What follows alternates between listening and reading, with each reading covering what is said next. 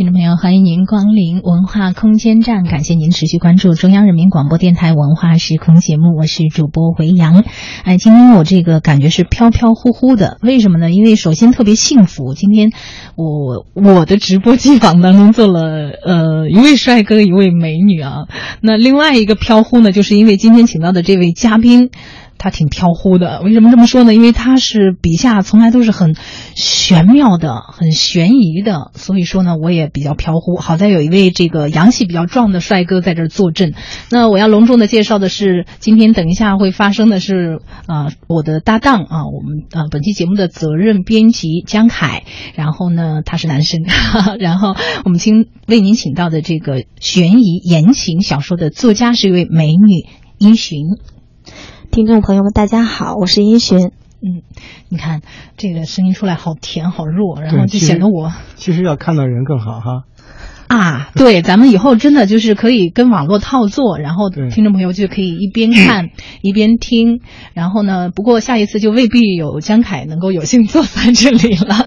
咱们废话少说，多多多聊一聊作者。没有，一说到这个悬疑，我就头皮发麻。好在呃，这个悬疑后面还有两个字，我还比较感兴趣。嗯，言情。对，确实，因为对很多这个女性的这个读者也好，或者说是。这种呃女性同志吧来讲，他们是对这个好多对恐怖片啊、恐怖故事啊，唯恐避之不及。对，是比较害怕的，而且那个很多这个男孩子特别喜欢带。我认为我可以抢过来说话了。是这样的，江凯的意思是说呢，悬疑归他说，然后言情归我说，好吗？英寻就先把哪个放在前面说。我觉得可以先说悬疑啊，或者咱们一起一起说也 OK，一锅烩就完了。对对，是这样的，女女性要么大多数都特别害怕这种恐怖的东西或者悬疑的，但是一旦跳现出一个喜欢的，就是极品。比方说今天的音讯是吧？他不仅喜欢，他不仅看，他不仅这个，而且人家还写呢，人家还创作呢。对，怎么会这样啊？呃，首先我要纠正一点啊，就是江凯的这个观点有点错误。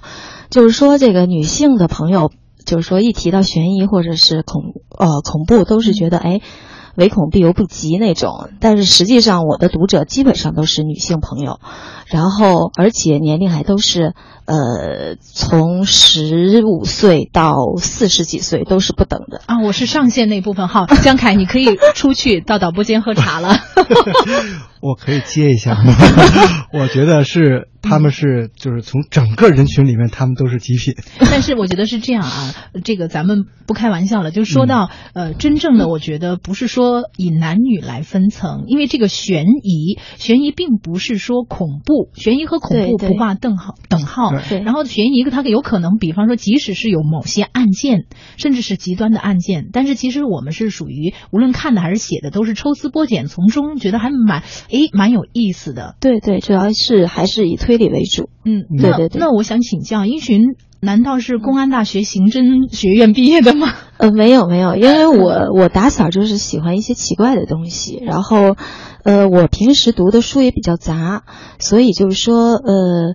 就是很喜欢去，呃，跟专业没有关系，但是就是个人爱好。明白。但是其实现在你做的，你是业余作家还是已经专职写？呃，我现在就是还有其他的事情，但是基本上还是把主要的精力是放在写作上啊。也就是说，把个人的爱好已经升升格为自己的职业，然后同时由于爱好太广泛，然后还做着别的啊。对对对。哎，我一听打小好三八呀，问一下您是？北京人，呃，我不是北京人，但是我基本上，呃，在北京已经待了十多年了啊，难怪不然不会打小打小了。那你打小是在哪儿 出生的？我我长春人。啊，嗯，难怪一般东北的妹子都是很漂亮，是，哎，然后要个儿有个儿，各种。你这个一下那个不是我要描绘一下，因为你刚刚才这个扼杀了全国大多数省省份的女性。没有，别着急呀，南方有他们的韵味，是不是？交响呀，对。但是我想说的是，呃，江凯就难得到我们节目当中来嘛，然后又提出这样宝贵的意见，就听众听不到他闹心啊，拿他们家乡话闹心啊。咱还是说作品吧。哎，他的眼睛呢？英雄的眼睛很大，然后脸型是 开始描述描述，呃，皮肤白皙，唇唇红齿白。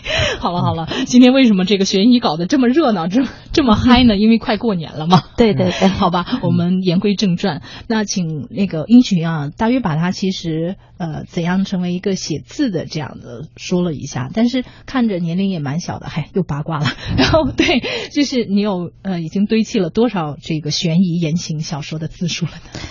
呃，我大概是呃早几年就是刚写的，前一两年会一年出两本呃出两部书左右。两部是怎样部头的书？呃。基本上就是说，因为我是属于网络，在网络上面连载，明白，所以我们的字数是比较多的，一部大概是一百万字左右。哇，好高产啊！一天一一年两百万字啊？呃，差不多。但是我现在其实年龄大了，所以就是一年一部书。没有，呃，咱咱不兴这么谦虚的啊。不，现在我相信肯定是因为殷寻他写多了。之后呢，大家认可了以后，他就惜惜墨如金了，就要写出来的要响当当的才行，不像当年就是有有想抒发的就各种对对对对对对，现在基本上就是可能，而且现在主要就是偏那个推理言情，所以就是说。呃，在这个案件的这个推理上面和设置上，就是要严谨的很多。然后，因为不仅是要有爱情的成分，还要有推理的成分，嗯，所以就说这个，因为有很多朋友都知道，到我家一到书房看到的，首先就是一块很大的一个白字板，就是上面都是案件的一个脉络，对脉络，然后还有凶手的这个特征。所以很多朋友都问我说：“哎，你最近在做什么？”我说：“我在忙着怎么杀人。” 所以。说嘛，我我我认为他是什么公安大刑侦出身，并不冤枉你，对不对？实际上你是学什么的呢？呃，实际上是学新闻的啊，还差点是我们的同行。哎呦，谢谢你没有这个从事本地本行，好好 好。没有，其实我我我为什么问他写了多少字呢？因为一般来说，带了他的大作到我们节目中做客的，我都归我来这个把履历辉煌的去嘚吧嘚吧。但是如果空着手来的，都归他们自己介绍，我自己介绍就 OK 了。嗯，那说到这个，就是他家的这个白板啊，说到这个悬疑啊、推理，还有言情、爱情，我个人还是女生比较好奇，嗯嗯，就是一般你喜欢。罪犯的爱情给他悬疑了，还是由于这个，比方说罪犯啊的女朋友，由于这个出了这个案件，然后呃警察这个哥哥配合，然后又发生了怎样的情愫？你是喜欢哪种类型？哦，我我我我虽然虽然你说的很绕，但是我明白你的意思。听众明白了，我想听众也明白了。呃，基本上是这样，就是我基本上是从前一部作品就开始，呃，属于推理和言情是对半呃对半开的。呃，像上一部小说，就是我里边基本上没有说以警察为呃主角，基本上我上一部小说是以一个心理咨询师，就是呃心理分析师，呃是一个这个呃对对对对对。他这个女主角为主，她是一个心理咨询师，然后是个梦境分析师，然后里边会涉及到很多的这种心理案件，呃，通过这个案件，然后抽丝剥茧。呃，来产生这样的一个爱情故事是这样的。然后现在我正在等一下打住。我记得我网络有搜搜寻你的一些信息，然后你说到的这部是不是三个字的那个作品名字？呃，是素年不相识。哦，嗯，素年不相啊，五个字。哦，那那你有一个三个字的还蛮好的，我个个人三个字的暖晴天，你说的是吗？啊，好像因为我是。因因为我名字都都是三个字偏多，三个字偏多，对对，不是这部还有吗？呃，这还啊，百度或 Google 比较排名靠前的。然后我还因为小小的看了一下，只是我也是这个上年纪了嘛，然后拿手机来操作，对啊，好像蛮就是为什么我会记得？就第一，我大约真的浏览了一下，呃，其次呢，就说那个名字还蛮值得玩味的，就是还蛮我我我个人。比较偏向的喜欢的名字，因为我讨厌标题党，就搞得特别的去，呃，讨去招人眼球这样的。其实那名字我觉得还蛮值得推敲，既有古的，然后又又是，哦，不是很直白的。我我我知道了，是呃，你说的是大环鱼吧？啊，好吧，我们来聊下一个话题，因为我三个字的太多了。没有，我觉得我们的老听众今天打开声音就觉得今天这个文化 学风节目很 low 啊，怎么？我能问一下，你搜的是他吗？必须是，嗯嗯，我我我没有那么分裂，对不对？是，然后音频麻烦继续讲。好，那就是上主要是上一部作品就是以心理咨询师为主吧，然后这个正在连载的这部是呃是写一个法医的，嗯呃男主角是一个法医，然后以法医的角度来呃来破解案件是这样的，是，呃对，呃，这个责任编辑，据我你所是有责任，知，对，据我所知，这个我来查一法下。法医这个行行当是是非常严谨的，嗯因为它甚至于会超过很多医生的那个对他们本质。那我觉得这么专业的东西，那您作为一个学新闻的人，那您怎么去掌控它的那种呃尺度？呃，第一就是我在我基本上写作是有个习惯的，就是说，当我一部小说写到一半儿的时候，比如说这部小说是五十万字，嗯呃，当我在写到二十五万字的时候，我下一部小说的构思都已经出来了。嗯呃，会有一个方向，然后我会搜集资料。像这部小说呢，就目前正在写的这部小说，呃，是搜集了大量的这种法医法医方面的资料，然后呃也。呃，也有一些问了一些法医朋友，然后拿到了一些卷宗，呃，这样的话，基本上像我小说里边的案件，基本上都是真实案件改编的。哦，真的这样？呃对对对那就可见其实还是没绕多远，你是一定去过公安大学 的啊，刑侦对对对对，会请教他们，会请教他们，就在那个河边上哈。对对对 我是一定要印证。呃，没有，其实说到这儿，我觉得江凯也可以嗯变相说，我们学新闻出身的人，知识面和这个再学习以及利用查询工具的能力还蛮强的。我觉得因人而异，他一定有他自己特别的那个方面。好了，我们再说下一个话题。你又想说什么？因为那么多搞新闻的，还是搞了新闻，对吧？好吧，对，比如说我们俩哈，好，那个刚刚我就是的插空来。呃，寻找了一下，没有寻找那部，但是其实我可以推荐，我看到了刚才呃英寻说到的《素年不相识》，啊、嗯不是不相识，是素年不相识，我还蛮喜欢的哈。然后还有一部作品，四个字啊，不是三个字，跳脱了，是叫《故出如北》。哦，对对对，其实我是想说，并不是想再次去印证我那三个字的名字，只是觉得就是呃，听众朋友可以稍微通过他这些作品的名字，就晓得这个小女子，她真的不老啊。这个这个美女作家她是怎样一种风格？嗯，其实我我你你说了太多的东西，我都没有跟上你的思路。但是我我我在思考我的一些呃想法，就是他刚才提到了，就是他他在写这部作品的一半的时候，嗯，他就开始酝酿下一部作品，嗯这是一种什么心态呢？我也想对呀、不分裂吗？呃我觉得一定，我我试着分析一下，是不是就是你在你做这部作品的时候，嗯然后他的那种案件的，或者是这种这种这种故事情节的这种流动的过程，使你觉得你这部作品仍然有很多不满足的东西，然后或者说对它这个东西，你的这个故事走向让你觉得还不够完美，然后你需要再构思一个新的故事来。在另一个方面去发展它，我觉得有没有这样的一种思思路？我想这个江凯说的这个有一定的道理，但是我作为我来猜度他，我这样理解的。因为我的理解是这样：作为一个你，假设你写一个普通的文学作品的话，嗯你一定专注于这一部作品，你不会去分心去，甚至就是真的全身心投入。但是他啊是特别跟别人不一样，因为他是悬疑的，他在这个就叫与众不同好吗？在这个过程跟别人不一样，嗯，他有很多逻辑思路在里面，这这些逻辑思路一定会激发他觉得这个还不够丰富，啊，还需要这是江凯在另一个故事里去展现更丰富的内容。对有没有这样的？江凯夸人从来都是这样夸的。都是比较绕弯儿夸啊，的。对，但是我个人理解，就只是说明很简单的一个问题，太好太好说了嘛，嗯本来就是那么回事儿，咱们都属于一根筋儿的，就说一心一意、一一个时间段，你只能做一件事情，只能写一部作品，甚至我们只能写个日记，但是人家呢是一心多用，其实可以这么说，就是，呃，没有说就是，呃觉得不完善，嗯。嗯，可能会有情感上的不完善，但是嗯。案件部分的话，基本上像那个呃刚才刚才说的那个《顾出如北》这部、嗯。这部这部小说，嗯。这部小说就是我刚才说的法医题材的，就是我嗯正在写的这部。嗯。呃，这部小说其实应该是在我上一部小说写到大概是五十万字左右，就是有这个有这个这个想法了，就是说要写这类题材的。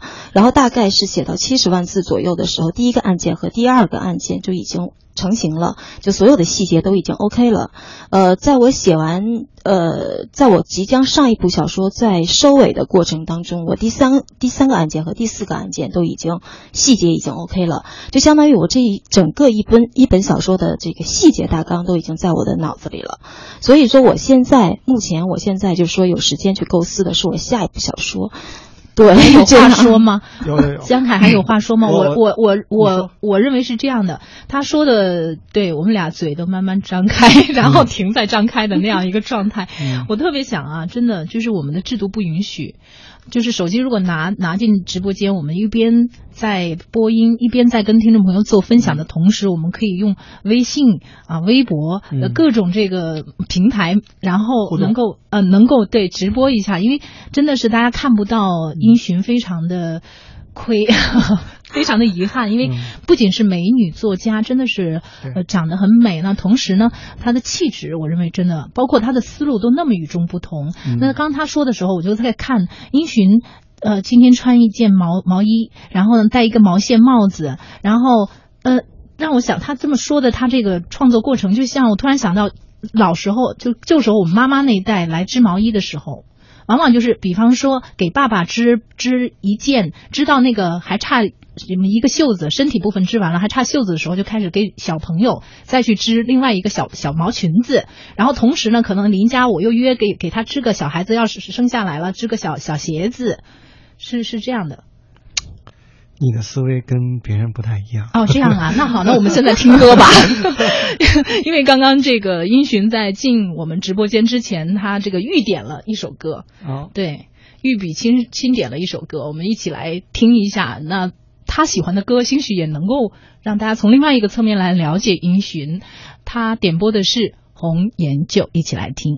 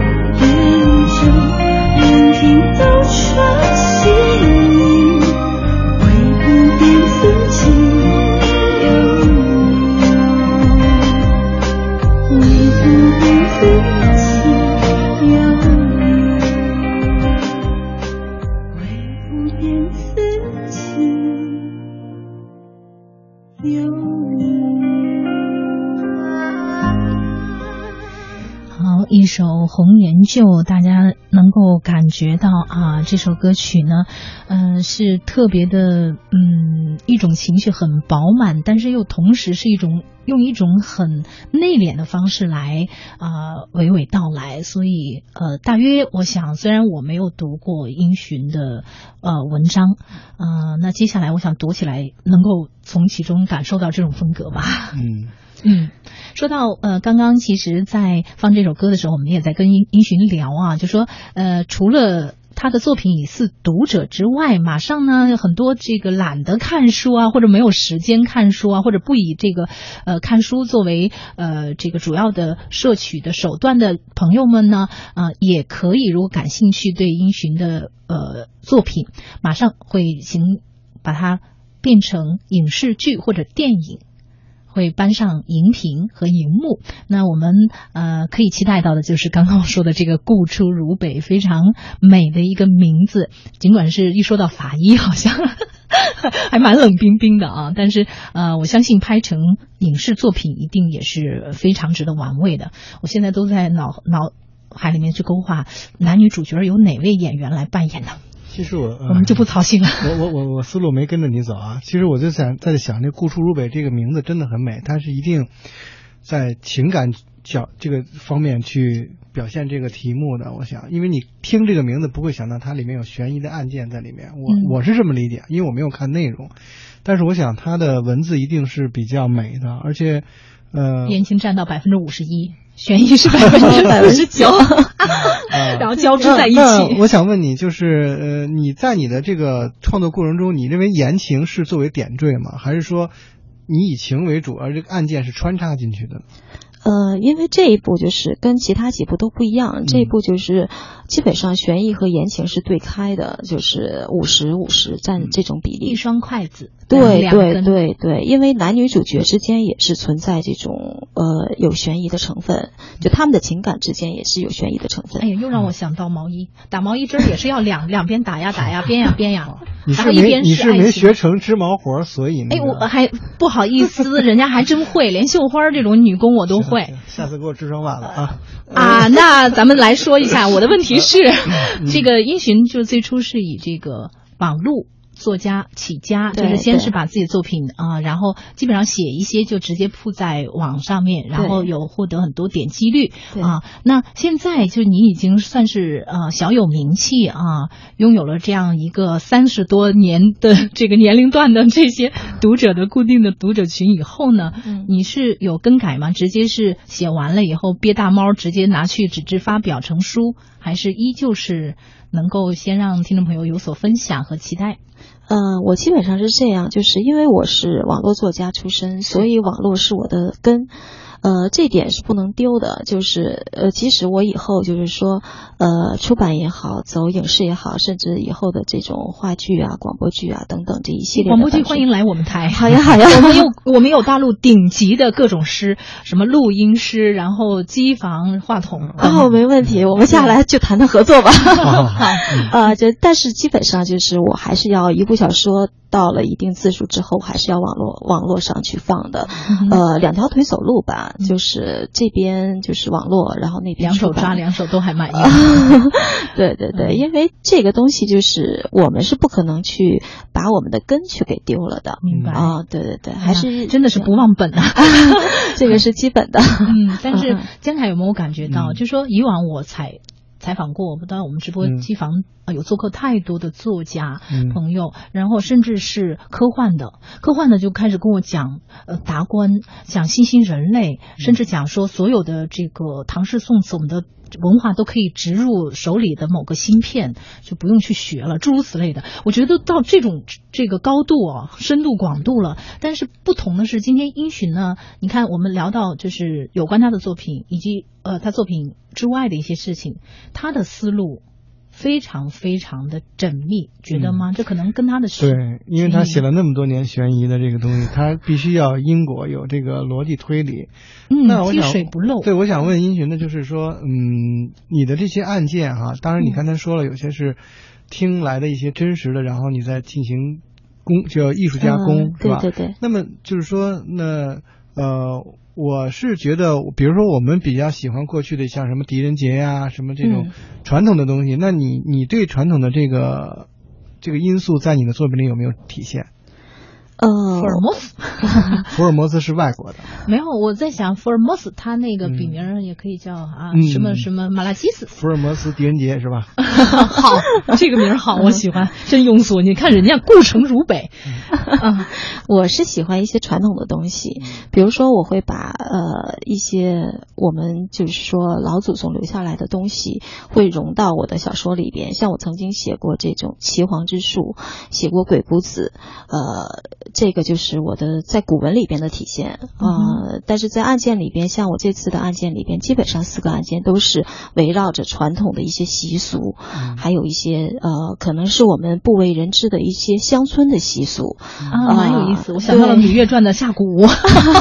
能给举个例子吗？没有，其实呃，我们是节目时间有限，但是就是说我我想知道的，就是说是否是我喜欢的那种类型，我没有读嘛，我就蛮喜欢，就是说在看书的过程中，已经无论是言情，无论是意志，甚至是什么历史题材、人物传记，但是从中我能够得到很多额外的附加值的东西，比方说刚刚像你说到传统文化，嗯。如果你这个地方发生在，比方说白鹿原，嗯。我们就甚至能够感觉到听到秦腔，就看文字，你感觉到秦腔的那种嗯。澎澎澎湃的那种激情，然后同时你呃，在比方说西北陕陕北地区的什么制作馍馍花儿啊，然后呃怎样的这个大开襟儿的衣服啊，什么这个兰花花把把把羊肚毛巾啊，哎，我觉得这些东西是我特别个人比较喜欢的。啊，我是在他的那个年龄段里嘛，所以说，我我我觉得这个我我很好理解，因为有很多的读者都是喜欢这种呃，把一些就是你说的这种这种这种文化给揉进去。像我第二个案件，基本上就是呃，差不多一个乡村的一个习俗，呃，一个婚丧嫁娶嘛，呃，一个一个一个死亡的一个文化，就是白事的文化，啊就他婚丧嫁娶嘛丧对对对对丧丧文化呃丧嗯文化给揉进去了。嗯然后呢，大家都是很感兴趣。那你也是要去当地采风吗？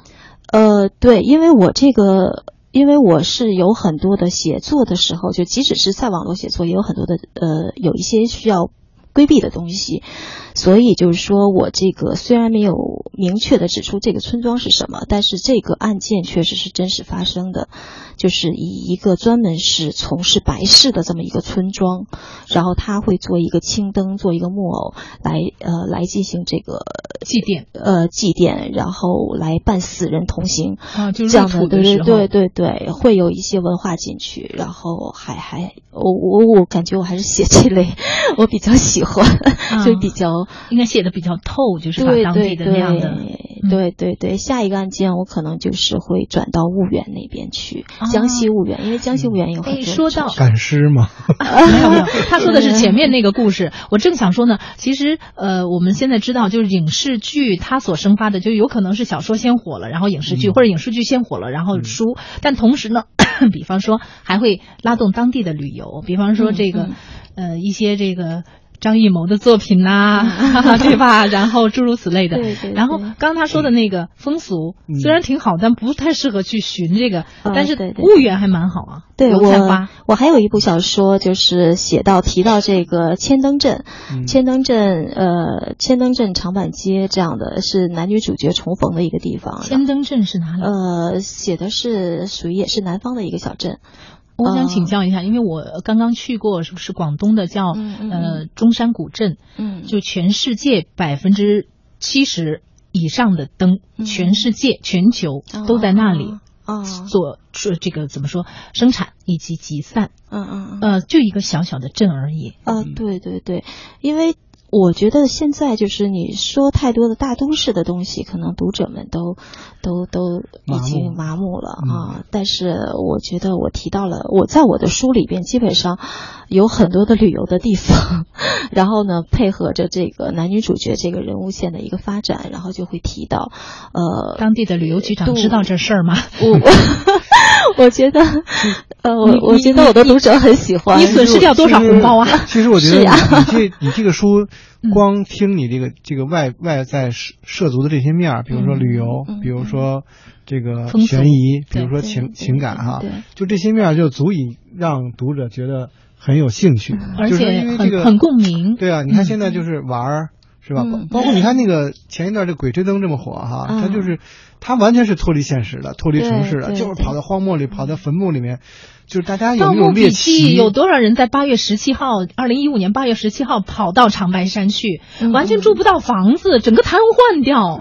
其实现实不是那样的。其实大家大家对这个书其实是有幻想的，有想有想象的。对，对我我这几本书基本上，呃，主要的那个发生地点还是在北京，嗯嗯。然后会写一些老北京的文化进去，像老北京画啊，还有老北京的这种、呃这种饮食文化，还有一些胡同文化啊，对对对，胡同文化。嗯然后有很多外地的读者，他就是可能没有到过北京的读者都很感兴趣。然后我记得很清楚的一次，就是我当年有一次我是收到了一个读者，他是一直跟着我从第一部小说一直跟到我现在，然后跟我说：“哎，烟云姐姐，我我我考我那个因为看了你小说，我太喜欢北京了，所以我大学是考到北京来了。”哇，当时我听了之后，我觉得我是不是应该给跟北京旅游局去沟通一下哎不仅啊？是不仅是旅游局，还有教育部啊。对呀、然后我觉得，但是你看啊，殷循他是从地域上跨。跨界也蛮广的，嗯南北方、东西这边，然后呃，从习俗到各个就是领域也跨界蛮广的。让我一下子特别好奇的就是，你笔下已经是活生生的有那么多的人物了，对，正面的，呃，所谓负面的，嗯嗯然后是这个、呃怎么说打酱油的，或者是主角儿。那嗯这么多的人物，你个人来说，其实作品也像蛮像自己的孩子一样啊，都是倾注了情感的。我问一个比较矫情的问题，就是你你最喜欢的某一个或几个人物？呃，我其实一般来讲，这个问题要问到作家的话，作家都会说，哎，我哪个人物都很、都喜欢。我相信你没那么庸俗。对，但是我现在就是，嗯。呃，当然，我现在正在写的，我肯定是比较满意的。就是我基本上对我以前的作品还是不满意，呃，每次就是影视也好，还有出版也好，我可能会修改再修改。呃，这次你要说满意的话，可能就是现在这个男主角陆北辰。呃，陆北辰这个名字，当时，呃，我觉得你们应该很不觉得这个名字很熟吗？我觉得，反正北辰我是知道，北辰辰路路嘛，对对对对，北辰路。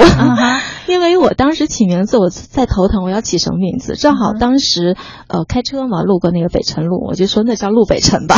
啊，他就高 对票当选了。对对，其实这因为他是一个很洋气的一个名字啊、对他是一个法医，但他同时就是说身上有很多的缺点。嗯，他是他是主要人物，但是他身上有很多的缺点，他有他的毛病，他有他的执拗，然后他是一个特别矛盾的人，性格上也是，呃，有一点点的，就是呃因为失去了弟弟，性格上也有一些偏执，然后但是同时他是对工作特别认真、特别严肃，几乎到了那种苛刻的成分嗯程度上，他是对自己和对手下都很苛刻，嗯所以我觉得塑造这个人物的时候，让我挺精疲力尽的，因为是要把他给写写的特别立体。他是男，主角是吧？对，他是男主角我。怎么蓦然觉得好像殷寻身上有这种这个陆北辰的男生的这种英气，有没有？江凯，你应该比我有发言权。啊啊啊！我正想你问这个问题阅女无数我正想问这个问题，因为我我的出发点，我在想，那那你去一个作为一个女作家去、嗯去构思一个这样的男性的一个一个主角，很丰富而且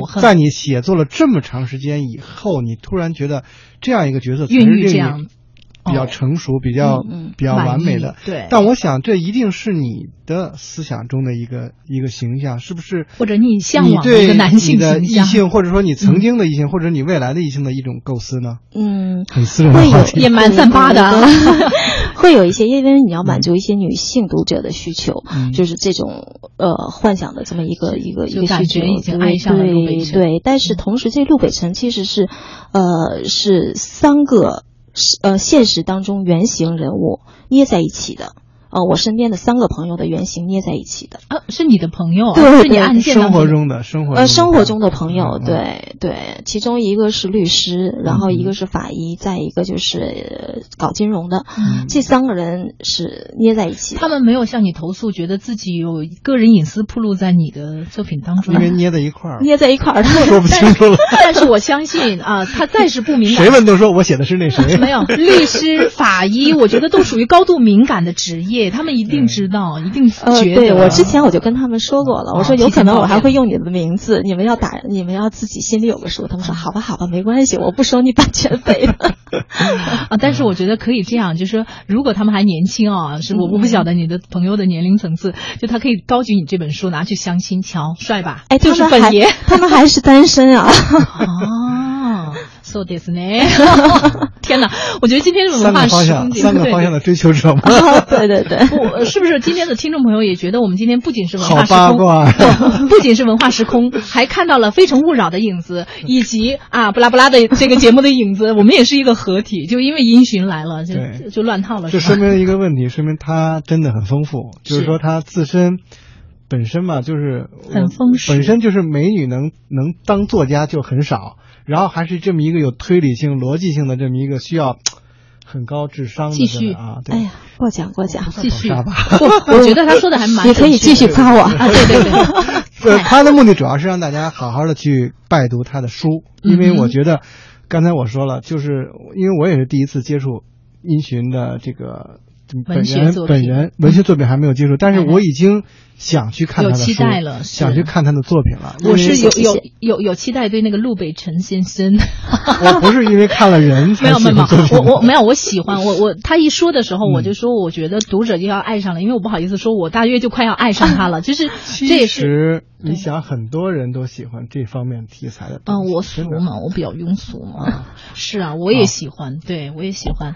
那个这样，呃呃，就期待这个英寻的作品。同时，这部作品陆北辰的作品，它名字叫 啊，故出如北，故出如北七年故出如北，啊，对，全称就叫《七年故出如北》这本书。七年故出如北，我觉得把是七年去了好，还是这叫不是不是，故出如北。它是有过故出如北，啊是不是一个嗯。一个好像几部曲这样一个？呃，没有没有，这是同是一呃，这是其中一个系列的第一部，哦。呃，入门系列的第一部，但是呃，全称就叫《七年故出如北》。哦，哎，我觉得真的不是说女生做作家有多难，我觉得就是女生作为我有一点点发言权，就是逻辑思维上其实相对于男性会差弱一点点。不是一点点这不是强项，至少不是我们女生的强项思。维很跳跃，从织毛衣到现在。但是都是十三不靠呀，人家就是一环环环相扣。你看他第几部系列的第几，我就但我相信你的思路到他手里一定能给你穿成一个圆圆满的。为什么不是到他手里，我就属于没思路的，好吧？来听歌吧。那这样，呃，我们呃来听一首呃，我个人 点播的，我个人觉得还蛮喜欢的，因为英勋来了，我就觉得他的作品一定很有情节。那这首歌呢，也是某个非常不错的金粉世家的电视连续剧的片尾曲。我们先来听一下，休息一下耳朵。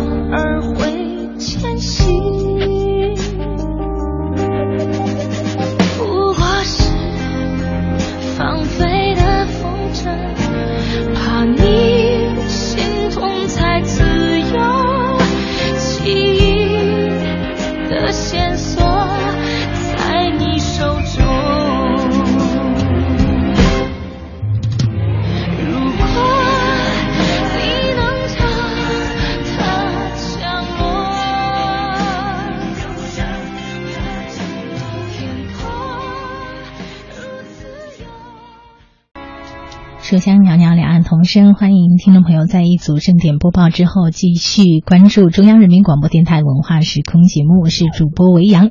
那我们延续上半时段的话题啊，因为说了这个美女帅哥来到直播间当中，不能随意让他们走，必须别提我哦。这样，我我没有提你啊。啊，你听到什么了？我我哪里有提过你嘛，对吧？坐在旁边说话的是本期节目责任编辑江凯，那坐在我们对面的呢，就是今天特意为您请到的悬疑言情小说作家殷寻。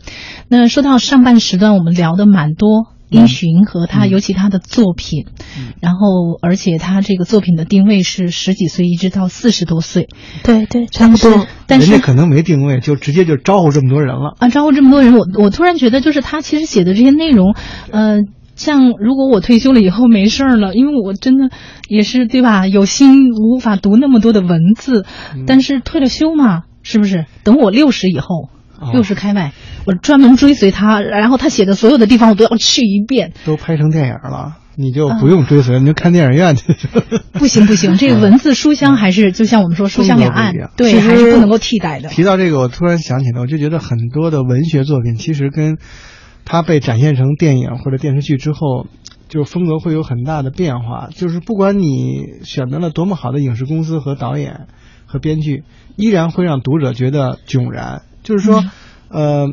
就是因为你在读一个作品的时候，你的思路是实际上是被作者的那个笔触牵着走的。你所我不这样认为，啊我觉得是有想象的空间对对，想象对你说太对，就是他看的过程中，每个人会有自己的体会。嗯。就比如说我们看金庸小说，然后不管谁拍了多少版的金庸小说，都觉得跟原作没法比，没错，或者说都会有这样那样的遗憾，因为你那个体量的空间是无法承载一个人的想象的。嗯，所以说为什么你知道刚才我就说拍他的作品用哪些这个演员，嗯。因为我已经在心目中开始勾画陆北辰长成什么样子，他到底是是高大型的，然后是国字脸啊，是怎样？他还会织毛衣呢。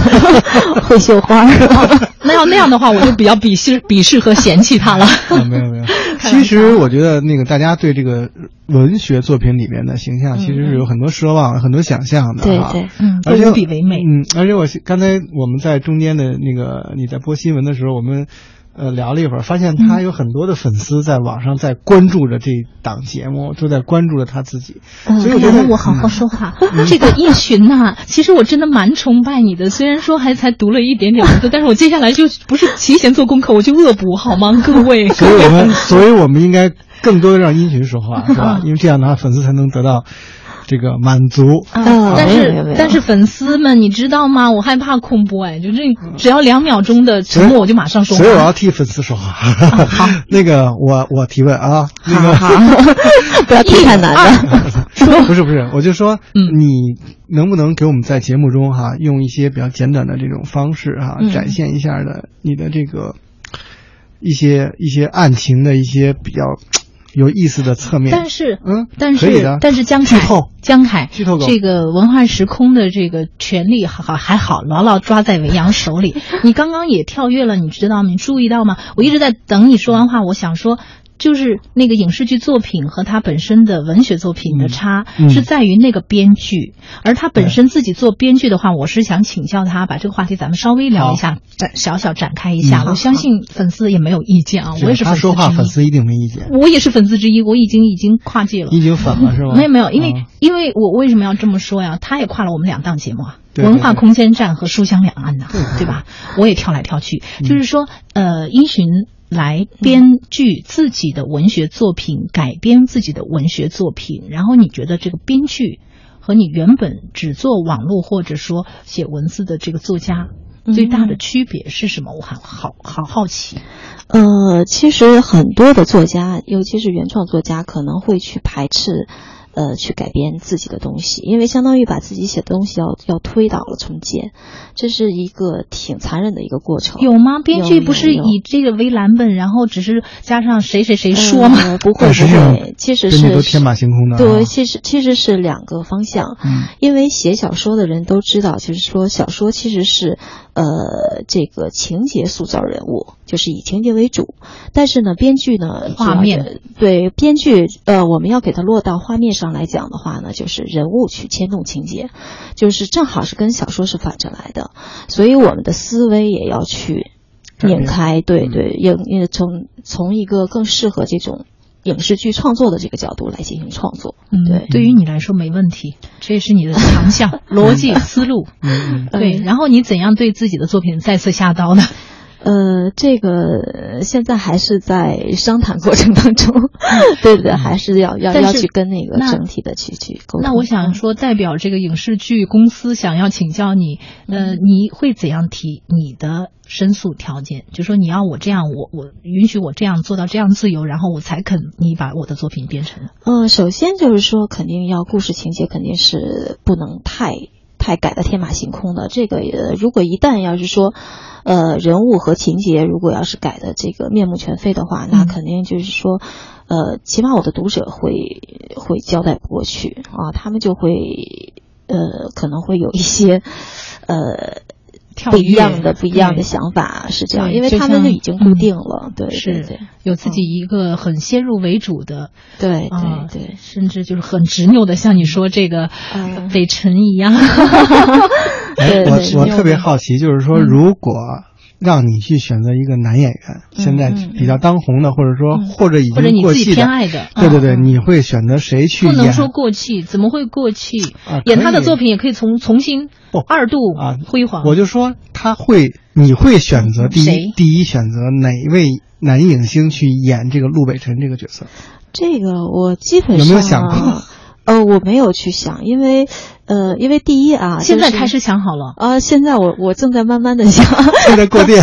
对，因为现在当红的影星，其实我真的不知道多少个。嗯。呃，我是前两天是看冯小刚的导演那个导演那个老炮儿电影他还自己亲自出演。对对对，我才知道哦，原来那个叫张呃叫什么李易峰是吧？啊，李易峰。然后还有一个叫吴亦凡是吧？我我我是倾向于这样做。呃，不是不是，我的意思是说这两个人，呃，我是说这两个人，我我是看完老炮之后。我才能够非常的清楚，哎，没关系，就是说，如果说到老炮啊，其中像有话匣子，许晴是我个人很喜欢的女演员，她的长相，所以我喜欢她的长相。然后，呃，如果说其中的这个男演员呢，不能把冯导叫做男演员，但是他也是可以啊，蛮沧桑的，蛮蛮贴合人物的一种气质。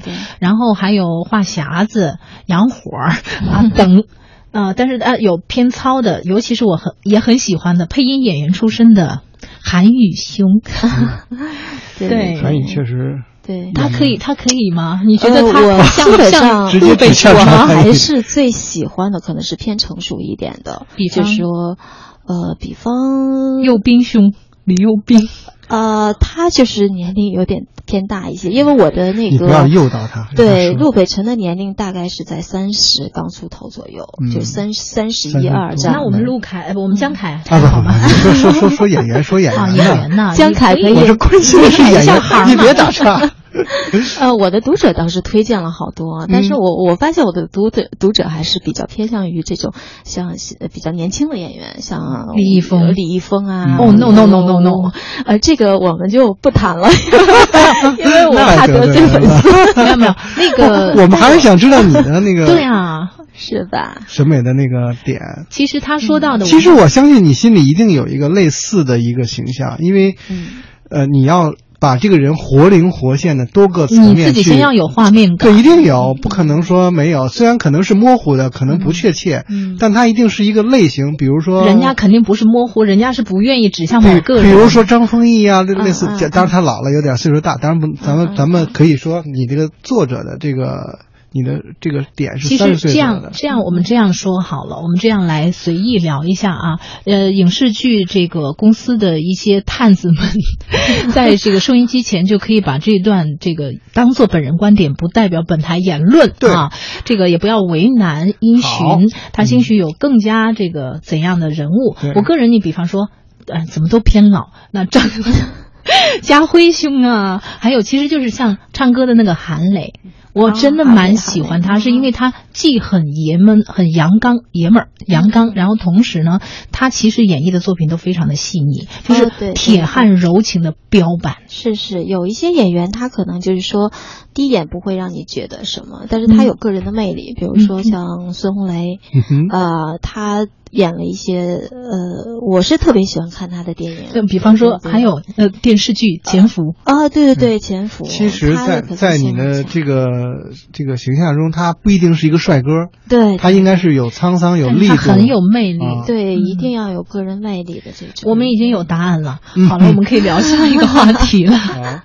嗯，没有，呃，真的，我觉得其实，其实他刚才想说孙红雷的时候，我心里想的也是他。呃，对，你们心心心心心相印，心灵心灵犀相通。但是我觉得他真的厉害，他不给出影视剧这个公司一个标板答案。嗯对，这其中包含了很多，比方说不限制，嗯，其次人家是充分尊重这个影视剧公司。咱们不。咱们说远了，真的。哦，真的吗？我想多了，对不起。那说到就是，其实说到当下吧，因为跳出来呃英寻的作品来说啊，古城路北，然后跳出这个我心目中的路北辰，我们聊来聊聊当下。其实就你写了那么多的。就是村庄也好，嗯风俗也好，其实你刚才有提到说，对于那种丧葬文化，对尤其真的是已经就这是老祖宗传下来的，对对啊，蛮你自己蛮喜欢啊，但呃，除此之外呢，就是你的对哪一个地域，或者说对当地的文化，或者你对咱们包括就是非物质文化遗产这一类的，嗯你个人的兴趣点又是哪些？可以跟我们分享吗？呃，像呃像有很多那个读者也好，还有我的同行，可能就会经常就问我说，哎，那个殷雪，你帮我介绍几本书吧，你爱看的书。但是我基本上，我可能介绍的大多数只是呃一些怎么说呢？嗯呃，我甚至介绍给别人去看《山海经》，嗯，然后要不然就是看这个《鬼谷子》，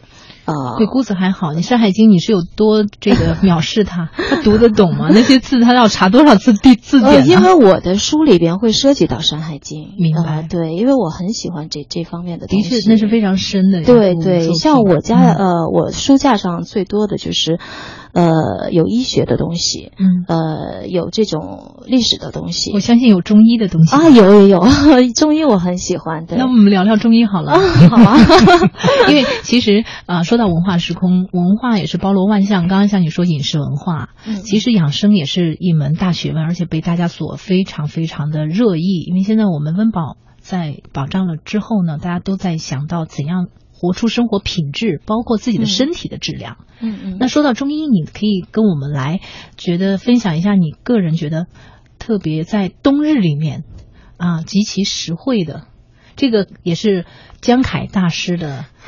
呃，这个你这长跳跃相是吧，直接 从江悬疑小说跟不上了。对我正在想哪个神医切换到白白大夫。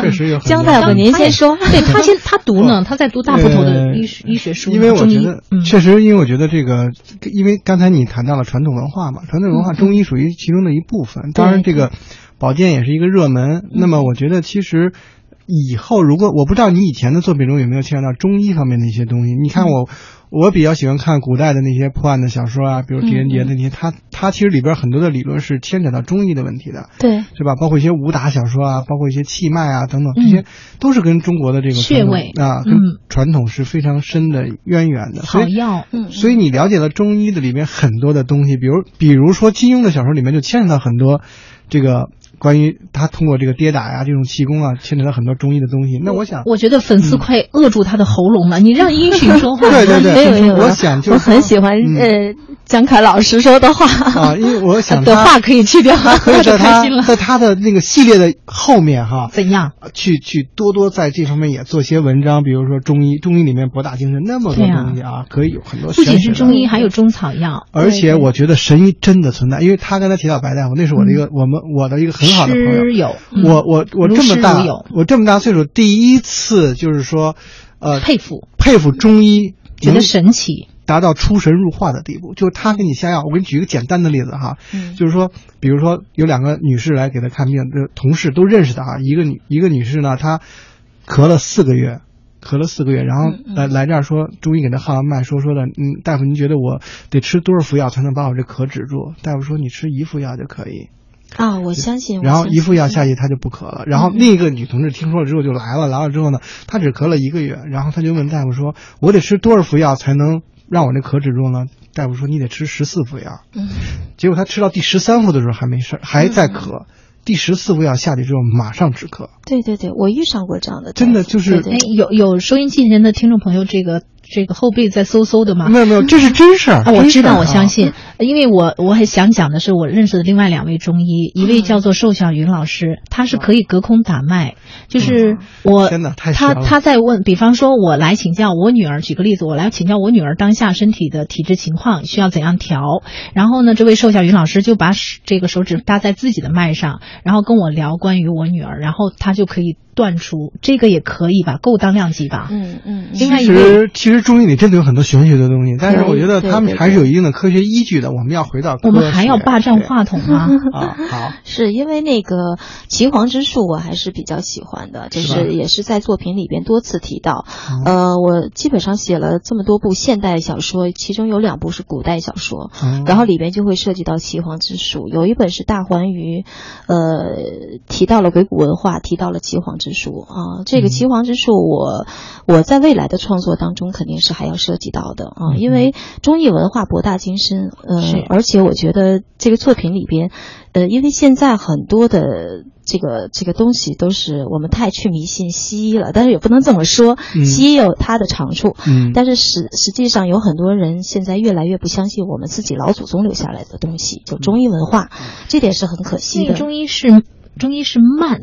这个人的意识，但其实中医真的不慢，在做急症对急症的时候，一针银针下去命就回来了，对，就还魂了。所以我说，要是在文学里边，我们需要塑造一种这样的情怀的东西，嗯把把古文化、对老祖宗的东西给揉进去。哎，他又帮我打岔掉了。我想说来点实惠的小贴士，比方说冬日里面啊，你所多关吃萝卜，然后呢，多吃萝卜就就茶是吗？然后多吃姜，然后啊，还有呢，我我觉得是这样，可以那个什么，推荐大家，就现在雾霾很重嘛，嗯就是说我们可以就是猪肺，我不知道很多人可能不爱吃猪肺，就是很脏觉得，然后猪肺汤可以就里边放一些罗汉果，然后黄花菜，然后再放一些枸杞，就很简单的一道汤，但是确实是对呃这个雾霾天气啊，我们的咽喉啊有很大的一个帮助。太温馨了。啊放盐？吗？呃，你如果不放盐的话会很腥。